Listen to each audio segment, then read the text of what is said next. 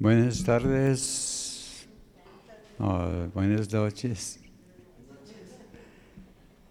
Amén. Pues vamos a abrir las Biblias, hermanos, en Efesios capítulo 4.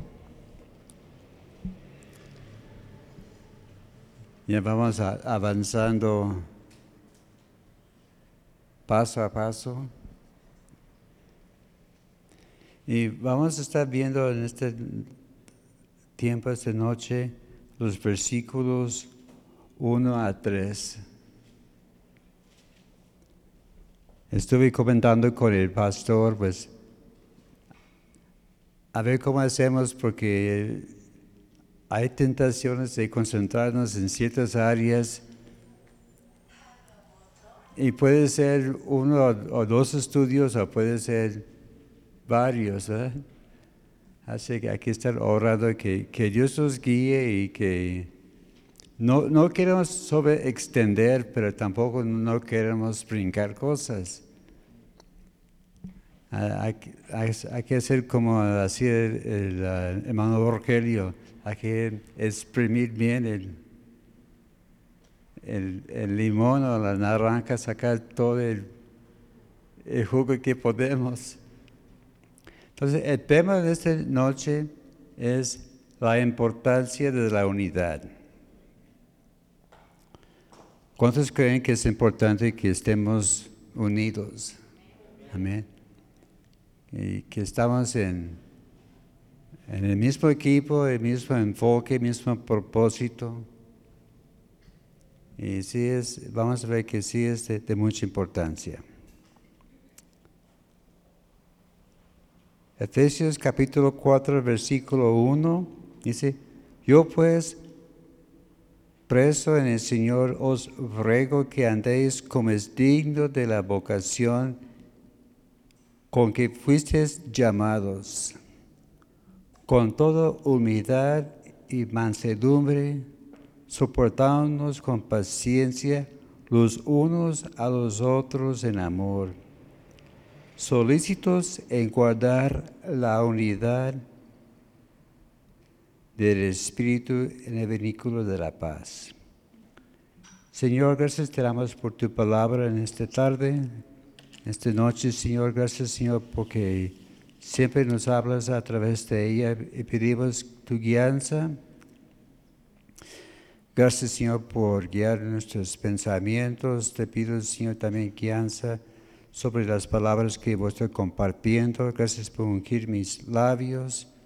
También unge, Señor, los oídos, los que están escuchando ahora, los que van a estar escuchando después en la retransmisión. Y que esta palabra sea de bendición para todo oyente. En nombre de Cristo Jesús. Amén. Gracias a Dios. Interesante que como inicia este capítulo 4. Dice, yo pues preso en el Señor. Si recordamos que allá en el capítulo 3, Pablo dijo, por esta causa yo, Pablo, prisionero de Cristo Jesús. Así que vemos a... Parece que está repitiéndose, ¿verdad? Habla, uno que es preso habla que uno que está en cadenas. Si recordamos el trasfondo de, de esta epístola que fue escrito desde Roma, Pablo estaba preso. Dice que estaba en un lugar apartado, había un soldado que le estaba vigilando pero tenía ciertas libertades y como no podía predicar, no podía ir de un lugar a otro, dijo, ¿sabes qué? Voy a escribir cartas. Así que en una forma u otra voy a, a predicar. Quiero que la gente escuche el mensaje. Y como vimos ya en el capítulo 3, dice Pablo que yo soy prisionero, aquí dice preso. Pero yo chequé, es la misma palabra en el griego. La palabra es desmios. D-E-S-M-I-O-S, Nesmios. Así que es la misma palabra, nomás que son dos expresiones diferentes de la misma palabra. Y vemos que un preso, un prisionero no tiene derechos, está bajo órdenes de su amo. Y vimos que en el capítulo 3 terminó con una oración muy tremenda. En lugar de estar tomando tres, cuatro versículos en cada estudio, pues tomamos siete, ocho versículos en el último estudio, porque pues, había mucho que, que, cubrir y también para mantener el, mismo pensamiento. Pero vimos que con esta oración tremendo, Pablo oraba que los hermanos fueran llenos de conocimiento plenos de Dios, del Señor. Así que Pablo quería que había madurez entre los hermanos, que había conocimiento de quién es Jesús. También dice que, que piden que fueran llenos del Espíritu de Dios. Así que Dios quiere que seamos llenos de Él, ¿verdad? Como allá dice que, que el conocimiento de Dios llega y los cubre, cubre las aguas del mar. Así Dios quiere que, que tengamos un conocimiento pleno de Él, ¿verdad? También Pablo estaba haciendo otra petición, porque uno piensa, pues capítulo 3 terminó, amén, ya, ya terminó la, oración. Pero Pablo siguió, esa no es quizás una oración, pero es una petición, un deseo de su corazón para los hermanos allá en, en Efesios, en Éfeso. Él dice, empezando dice, hermanos, os ruego. La palabra ruego es para caleo. Para caleo, P-A-R-A-K-A-L-L-O, para ¿A qué palabra parece esta palabra? Como del consolador, ¿verdad? misma raíz. Esta palabra para caleo habla de llamar cerca, de invitar, de invocar, desear, exhortar. Inclusive en la, Biblia de la, la palabra hispanoamericana dice, les exhorto hermanos. Y como ya hemos visto en estudios anteriores que exhorto no es regañar, porque antes la gente decía, hermano, te voy a exhortar, y está ya, dice, hija, y ya, ya vienen las piedras. Pero eh, la palabra exhortar habla de animar, de levantar el espíritu de la persona, como para empujar a la persona. Así que Pablo está diciendo, mire hermanos, los exhorto. Y, vemos que en, este epístola de, Efesios está como muchos de los, demás epístolas de Pablo, están divididos en, dos partes. Primero la parte doctrinal, en este caso de, Efesios en los capítulos 1 a 3, y también tiene su parte práctica y ética. Aquí tenemos los capítulos 4 a 6. Y vemos que cuando uno inicia la vida cristiana hay que poner primero un fundamento doctrinal. O podemos decir como los, los primeros pasos. Es parte de, los estudios aquí, ¿verdad? Los primeros pasos. Inclusive cuando estuve en la escuela bíblica, en el primer semestre, uno de los primeros clases que tuvimos era doctrinas fundamentales, basada allá en Hebreos capítulo 6. Y era una serie de como seis libros de Derek Prince. Y, esos libros, esa clase nos mostraba las doctrinas principales como el arre- arrepentimiento de obras muertas, de, fe, de bautismo, de la resurrección, del juicio eterno. Son cosas básicas, ¿verdad? Porque hay que poner primero un, un buen piso para luego levantar eh, eh, la, la casa. Y también es igual en la vida cristiana. Cuando un- uno está empezando en la vida cristiana, hay que poner primero el buen fundamento. Porque si no hay buen fundamento, se va a caer la palabra, ¿verdad? La, la casa.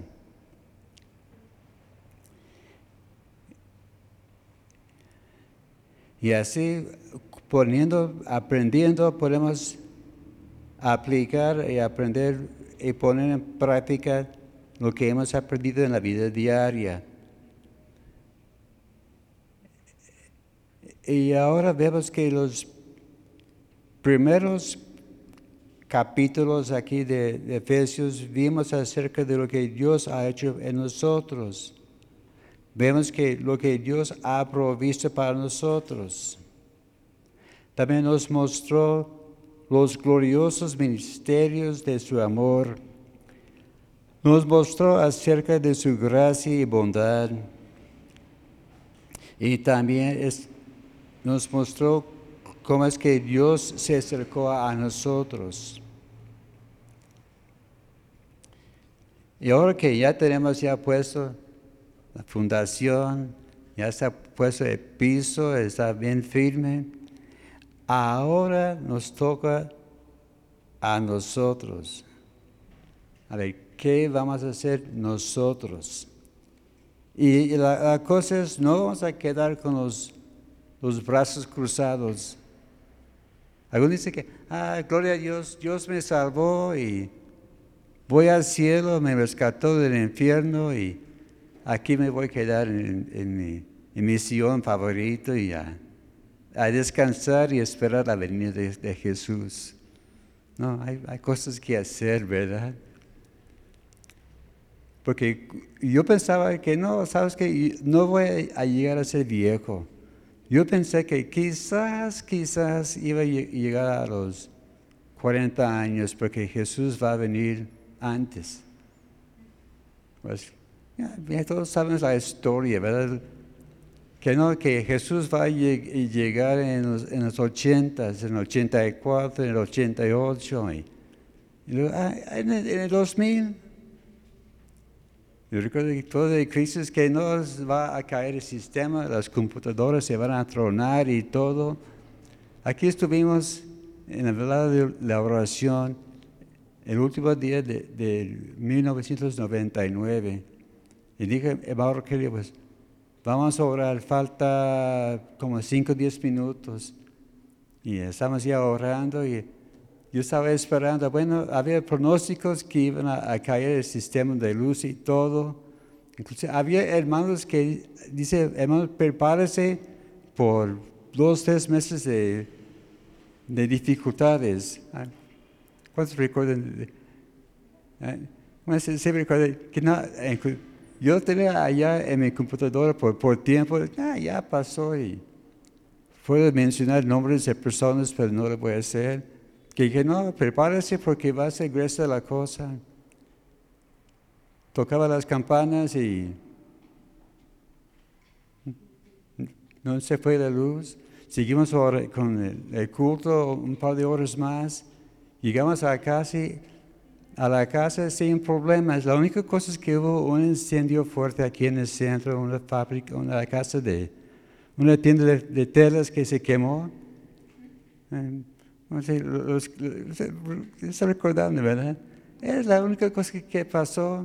Amaneció el primero de enero de 2000 y aquí estamos todavía, estamos llegando a 2024. Gloria a Dios. ¿verdad? Cuando, iba, cuando nací se iba a acabar el mundo según. Bueno, eh, y ahora est- estoy pensando, Señor, cuando tú quieres. Si, si, estoy vivo en tu venida, gracias a Dios, y si no, pues tú sabrás. Yo prefiero que no quiera llegar, ¿verdad? No, no, no tengo temor de, de la muerte, pero lo que pasa, pasa, ¿verdad? Entonces puede, puede ser que va a ser poco tiempo, todavía falta bastante, solamente Dios sabe. Pero la cosa es, lo que corresponde a nosotros es andar dignos de Él. Y recordamos que una teología, por buena y correcta que sea, no tiene sentido si no hay una aplicación lógica en la vida de creyente o si no se lo ponen en práctica. Lo repito para que lo puedan apuntar bien. Que una teología, por buena y correcta que sea, no tiene sentido si no hay una aplicación lógica en la vida del creyente o si no la ponen en práctica. Ahora vamos a meternos en de lleno, esa fue la introducción. Vamos a estar viendo acerca de andar digno de tu vocación, características de la unidad.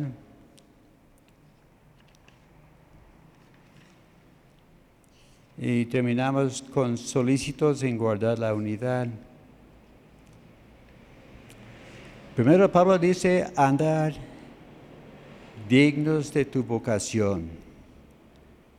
Que digno habla de una forma adecuada. La palabra, la, la, Biblia de las Américas y la nueva versión internacional dice, viváis en una manera digna. La versión Dios habla hoy dice que se porten como deben hacerlo. También la, la versión, la palabra hispanoamericana dice que llevan una vida en consonancia.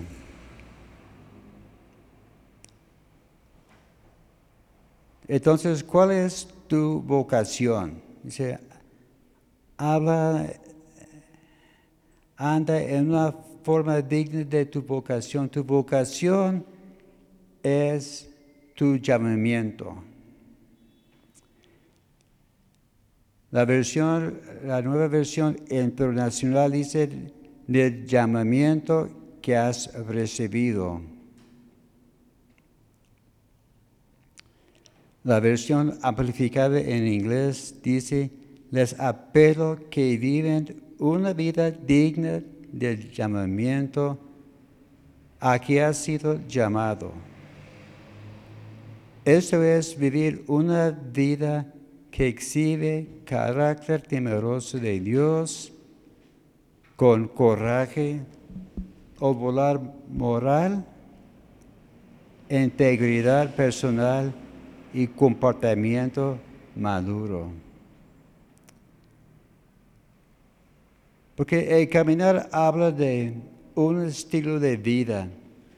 Como vimos hace algunas semanas en Efesios capítulo 2, verso 2 dice, en los cuales anduviste en otro tiempo, siguiendo el corriente de este mundo. También en, el capítulo 2, verso 10 dice, porque somos hechuras suyas, criados en Cristo, para buenas obras, las cuales Dios preparó de antemano para que anduviésemos en ellas. Aquí vemos que el caminar es como debemos vivir, es un estilo de vida. Habla de cómo vivir y cómo hacerlo. Y vemos que ese estilo debe alcanzar la medida elevada del llamamiento a que corresponde. Y no solo, solamente tiene que ver con quiénes son los llamados, también tiene que ver con quién ha llamado. Aquí, vemos que, que no es un juego, el creyente solo no es un juego, el creyente también estamos tomando el nombre de Cristo. Hay que recordar que estamos representando Cristo y su, y su reino. Y nuestra conducta debe alcanzar la altura de la persona que nos ha amado, escogido, redimido y unido. Así que, ¿con quién vamos a, medir, verdad? ¿Qué vamos a poner como ejemplo? Y, si no alcanzamos a, la altura que debemos tener, hay que hacer las correcciones, los ajustes, ¿verdad? Porque Cristo es nuestro ejemplo, ¿verdad?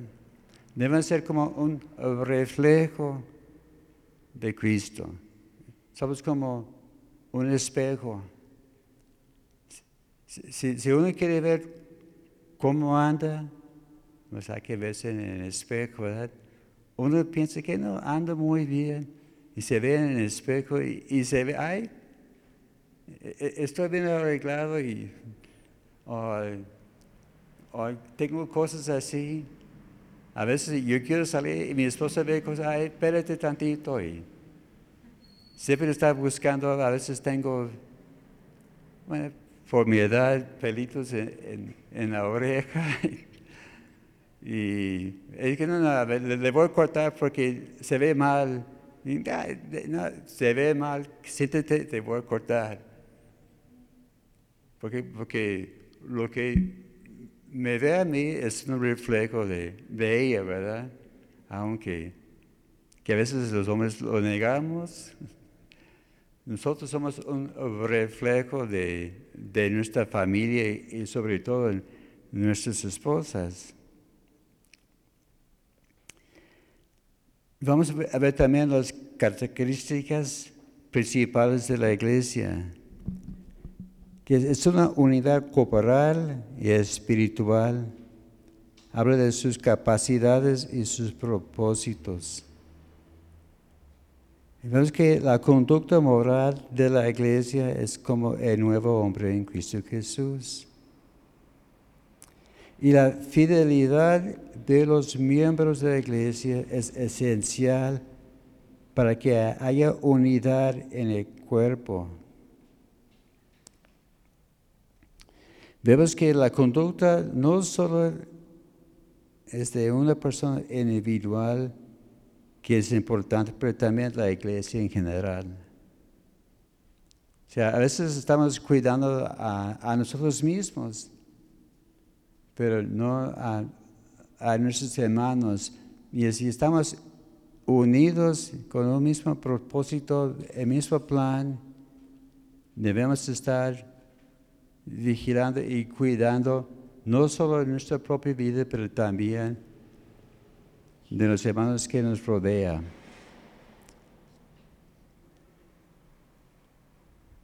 Como dice, la palabra cristiana habla de ser como Cristo, como allá en, Hebreos, en Hebreos, en Hechos, iba a checar, pero se me pasó buscar el versículo, dice que en Berea, creo, que dice que los llamaron por primera vez cristianos y era una burla. Dice que son pequeños cristos.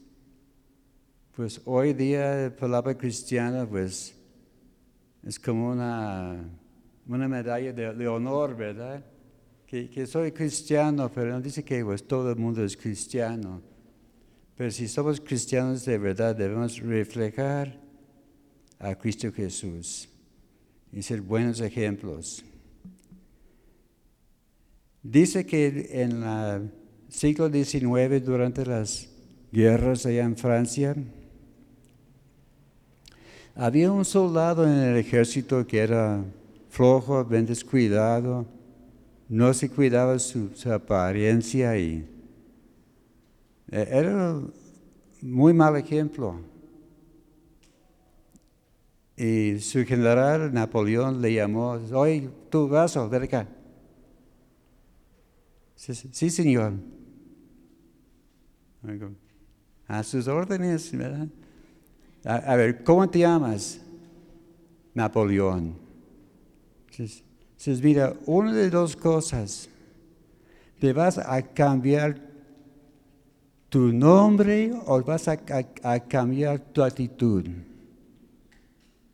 Si vas a, llevar el nombre Napoleón, te vas a portar como Napoleón.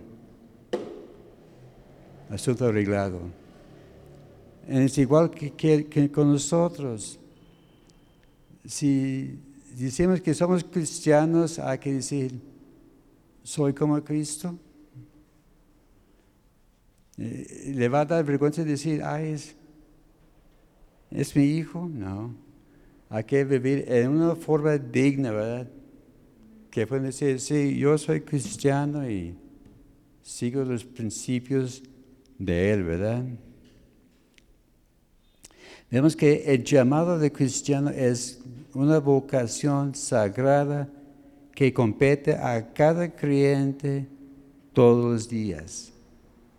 Así que no hay cristianos dominicales, no hay cristianos de ah, cada, cada 15 días o durante la Semana Santa. Somos cristianos 24/7, ¿verdad? Todos los días y todo el tiempo, ¿verdad? No hay, no hay puentes, no hay vacaciones, no hay días libres.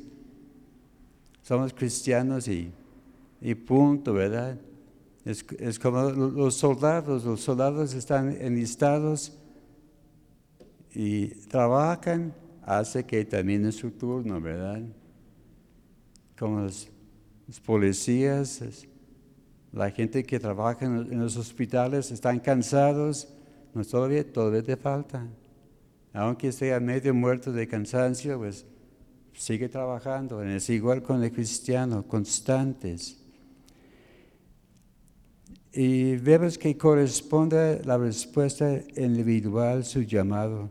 Como dijo Cristo allá en Lucas 9, 23, toma tu cruz y sígueme, ¿verdad? Dice que cada día, si quieres ser mi discípulo, cada día toma tu cruz y sígueme. Es, es un precio que no todo el mundo quiere pagar, pero tenemos que pagarlo si vamos a tener unidad. Vamos a ver ahora la segunda parte, características de la unidad, los versículos 2 y 3.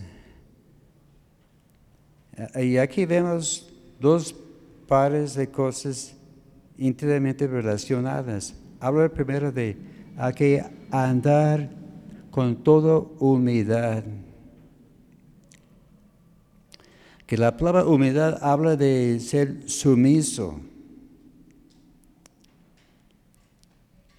Y chequé en el, eh, el diccionario de la Real Academia, humildad. Y habla de, de ser humilde. "Ah, gracias. Sí, Este no me, no me ayudó nada, pero habla de ser sumiso, ¿verdad? En el diccionario bíblico habla de la virtud caracterizada por mansedumbre, honestidad y ausencia de orgullo. Vemos el ejemplo de Jesús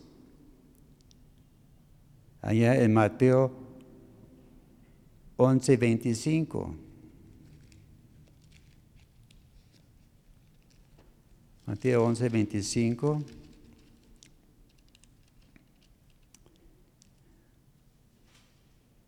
No, disculpe, 11:29. Llevad mi yugo sobre vosotros y aprended de mí que soy manso y humilde de corazón y hallaréis descanso para vuestras almas. También allá en Filipenses capítulo 2, versos 5 a 11, habla de que Jesús se despojó a sí mismo. No se parecía ser igual a Dios, pero se humilló como siervo. Fue obediente hasta muerte y muerte en la cruz. Y por esto, todo nombre nombrado sobre los cielos y la tierra se va a hincar delante de Jesús. Así que Jesús puso el ejemplo de ser humilde. En resumen, la actitud de humildad es la actitud de una justa estimación de sí mismo, sin orgullo ni arrogancia en relación con los hermanos. Aquí que vamos que la humildad estamos a par con los demás hermanos.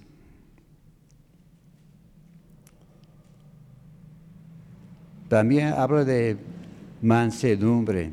Vemos que mansedumbre es, una palabra sinónima de, humildad. En la diccionario de la Real Academia dice condición de manso o condición de dignidad, es suave. El diccionario bíblico dice, habla de suavidad y dignidad en la condición o en el trato. Habla de apacible, sosegado suave. Es una actitud de corazón sumiso y un deseo de someterse a la voluntad de Dios. Tenemos ejemplos de personas mansos en, la Biblia. Moisés, allá en, en Números capítulo 11, dice que Moisés fue el hombre más manso de la tierra.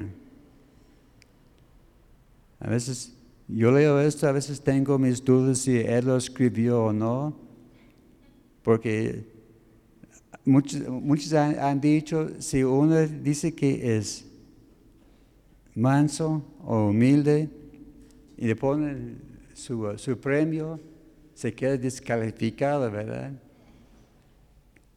Dice aquel que, hermano, aquí tenemos el hermano más manso, más humilde en, la iglesia y le dan el premio. Él, a ver, voy a poner aquí mi, premio. ¿Sabes qué? Descalificado, ¿verdad? Porque la, esa cosa no es una cosa que uno se va a jactar, ¿verdad? Pero va a ser algo obvio y presente en su vida. También el rey David en el Salmo 34.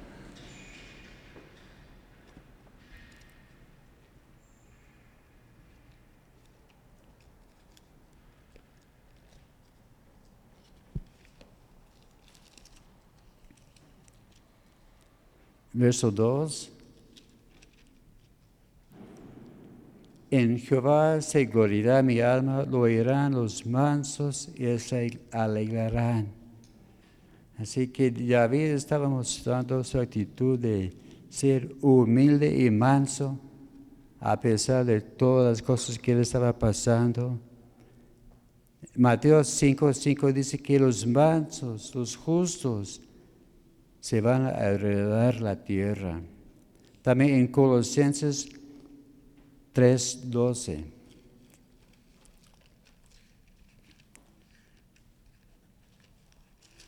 Colosenses 3:12.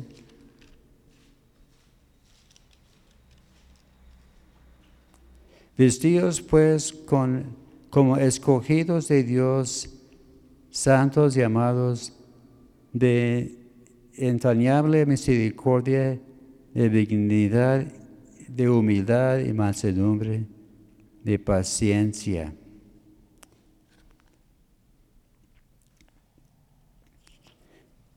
Aquí es- estamos viendo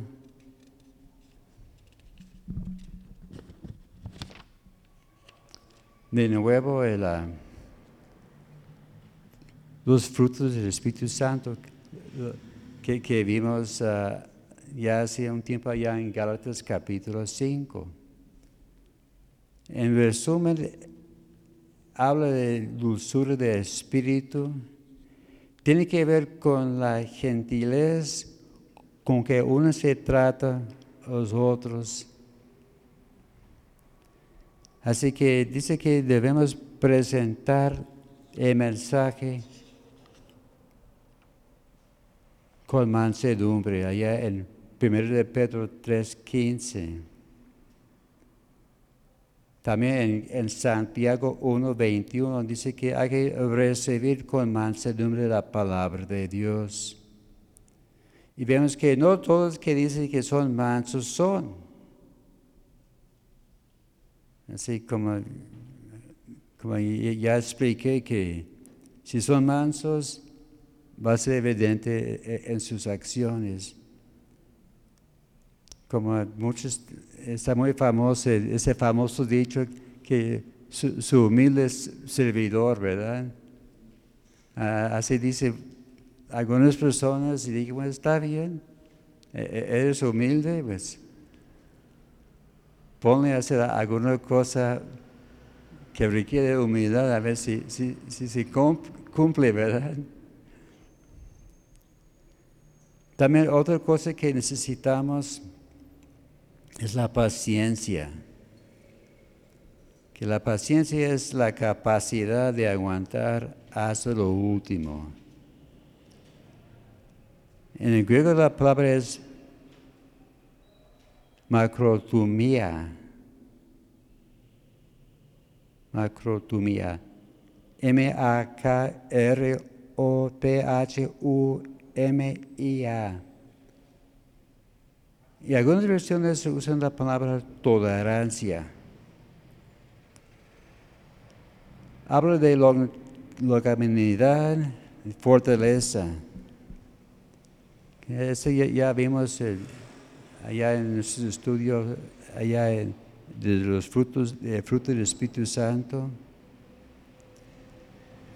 Y vemos que la paciencia no es la habilidad de esperar. Muchos dicen que no, yo espero. Yo tengo mucha paciencia. Se queda allá y, luego se, se pone inquieto, está, sí, estoy paciente y a ver cuándo va a llegar este camión. Soy paciente. No, la paciencia es cómo actuamos mientras estamos esperando. A ver, ¿cómo estás actuando, verdad? Porque uno puede estar esperando y está por dentro jalando las greñas, ¿verdad? Pero no, pero la verdadera paciencia es, Señor, está en tus manos, tú sabes cuándo y descanso en ti. Y, vemos que estos tres se van juntos. Es como una receta. Aquí tenemos harina, leche y huevo. Y se pueden to tomar solos, pero no es igual, ¿verdad? El, el, leche sí puede tomar solo y los huevos también, pero la harina. Pero la cosa es combinándolos en orden. Aquí tenemos la harina, ponemos tantito leche, luego echamos huevo, lo partimos, estamos batiendo, metemos en el horno y ¿qué sabe? Pastel, ¿verdad? Y, así son estas cosas. La humildad, mansedumbre y paciencia van juntos y produce una obra maravillosa. También Pablo estaba diciendo, soportándose en amor. Habla de llevar con paciencia, de sobrellevar. La nueva versión internacional dice tolerantes unos con otros. Habla de sufrir, aguantar. Y hay que recordar la paciencia que Dios ha tenido para con, con nosotros. En, Mateo, en Marcos 9, 19, dice que Jesús dijo a sus discípulos, hay hombres de poca fe. Sí, él soportaba mucho con ellos. También en 1 Corintios 10, 13, dice que debemos soportar con paciencia las tentaciones porque Dios nos va a dar la salida para salir victoriosa. También en Hebreos 12, 7 dice que debemos soportar la disciplina del Señor. Más fácil dicho que, que hecho, ¿verdad? También en Santiago 1, 2 dice, dichoso el hombre que soporta la tentación, porque al final de cuentas va a tener la corona de vida. Y hay, que recordar que también nosotros no somos perfectos. había un tiempo cuando todos éramos nuevos, bebés en, el Señor, y, fallamos. Como decía, hermano, abra sus Biblias en, el libro de, de Ezequías, de Ezequías, ¿dónde? No está en la Biblia. Parece número bíblico, es número bíblico, pero no hay libro, con su nombre. Y hay que ver también, hay que soportar, ayudar a los hermanos, ¿verdad? Vemos que este caminar cristiano no solo refleja un carácter o actitud cambiada, que antes era muy impulsivo, impaciente, orgulloso, también representa un esfuerzo positivo. Y vemos que ese esfuerzo resulta en una unidad cooperar caracterizado por la paz. Así que nuestras actitudes deben ser un reflejo y sobre todo a, las personas nuevas, estando con ellos. El último paso habla de ser solícitos en guardar la unidad de la fe. Solícitos es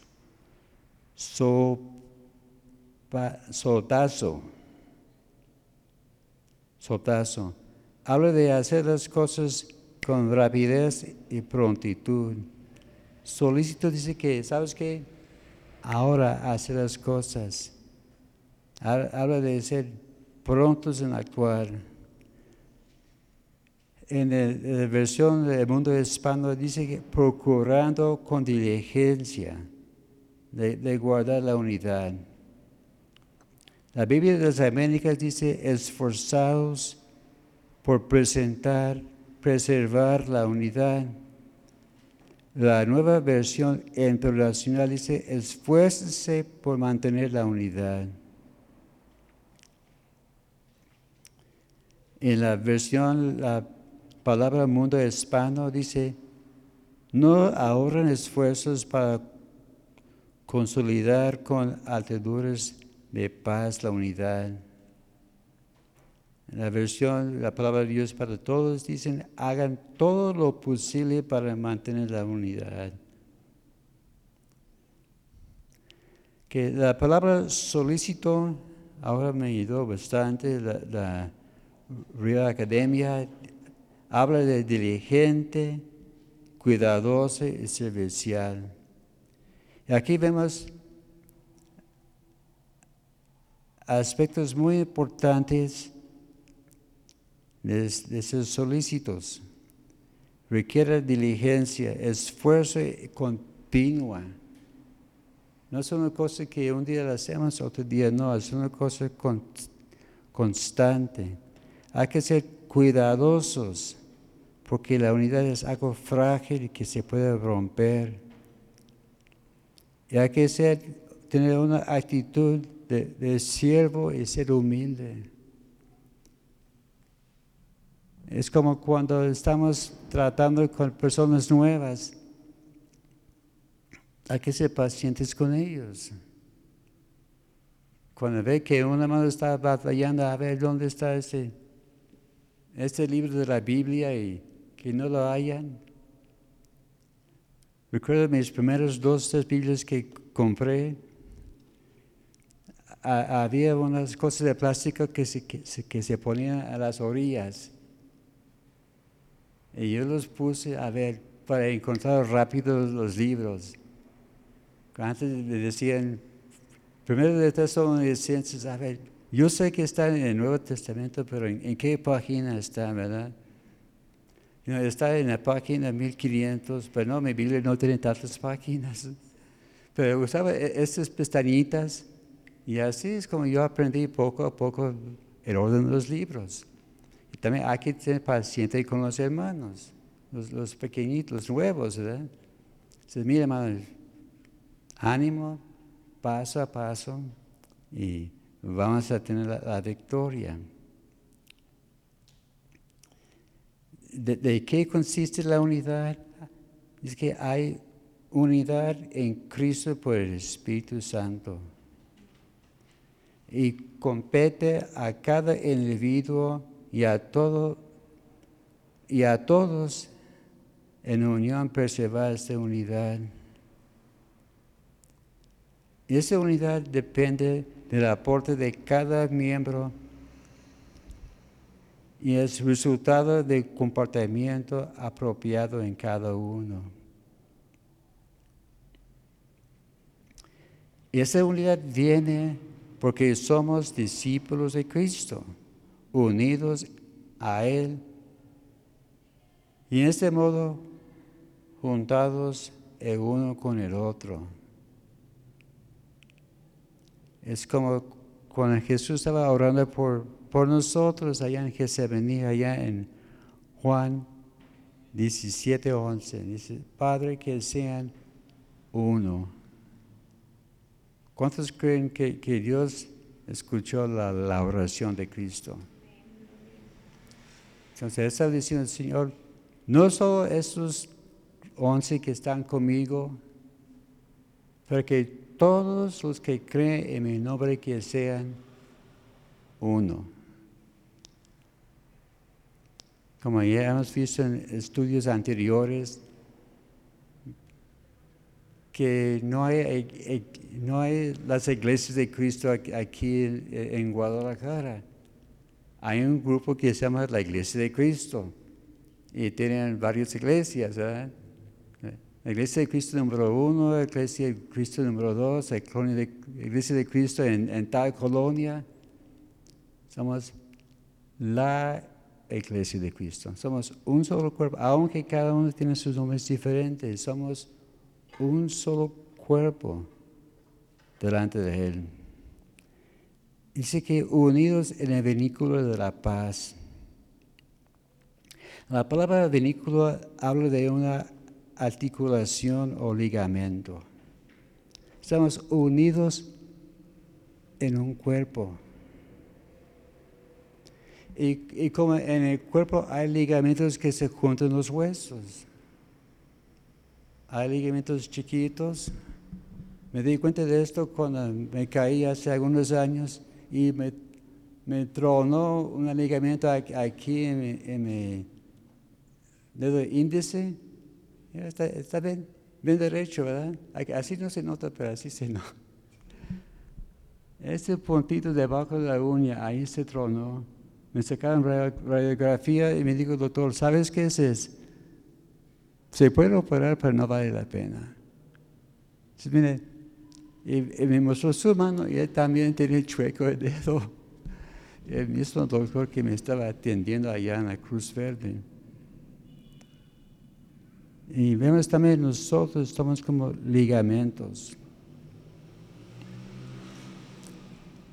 Y hay en todas partes, en, los codos, en, en las rodillas. Los más importantes eh, son todos, pero en las rodillas sobre todo, ¿verdad? Los deportistas.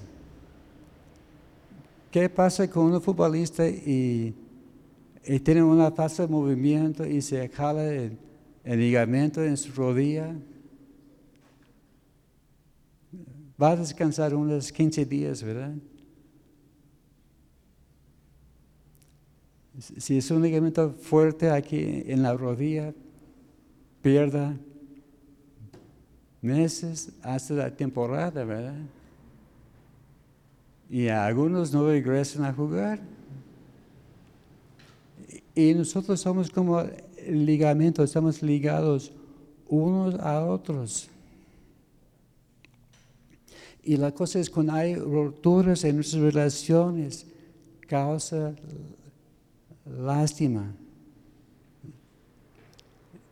Y requiere tiempo para reparar este, este rompimiento.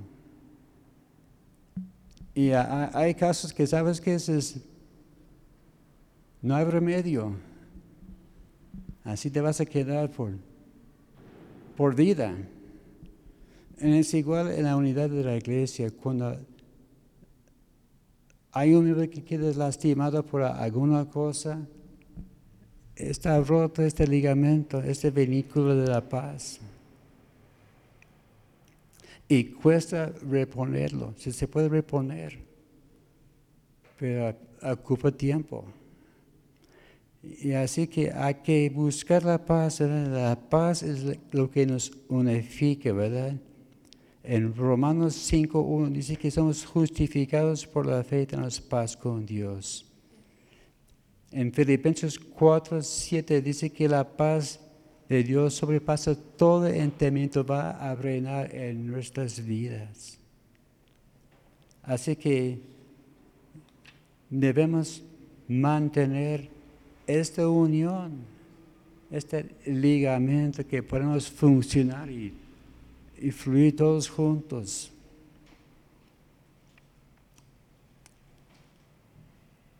Para concluir, hermanos, podemos ver que Efesios, podemos ver tres posiciones del creyente que debe tomar.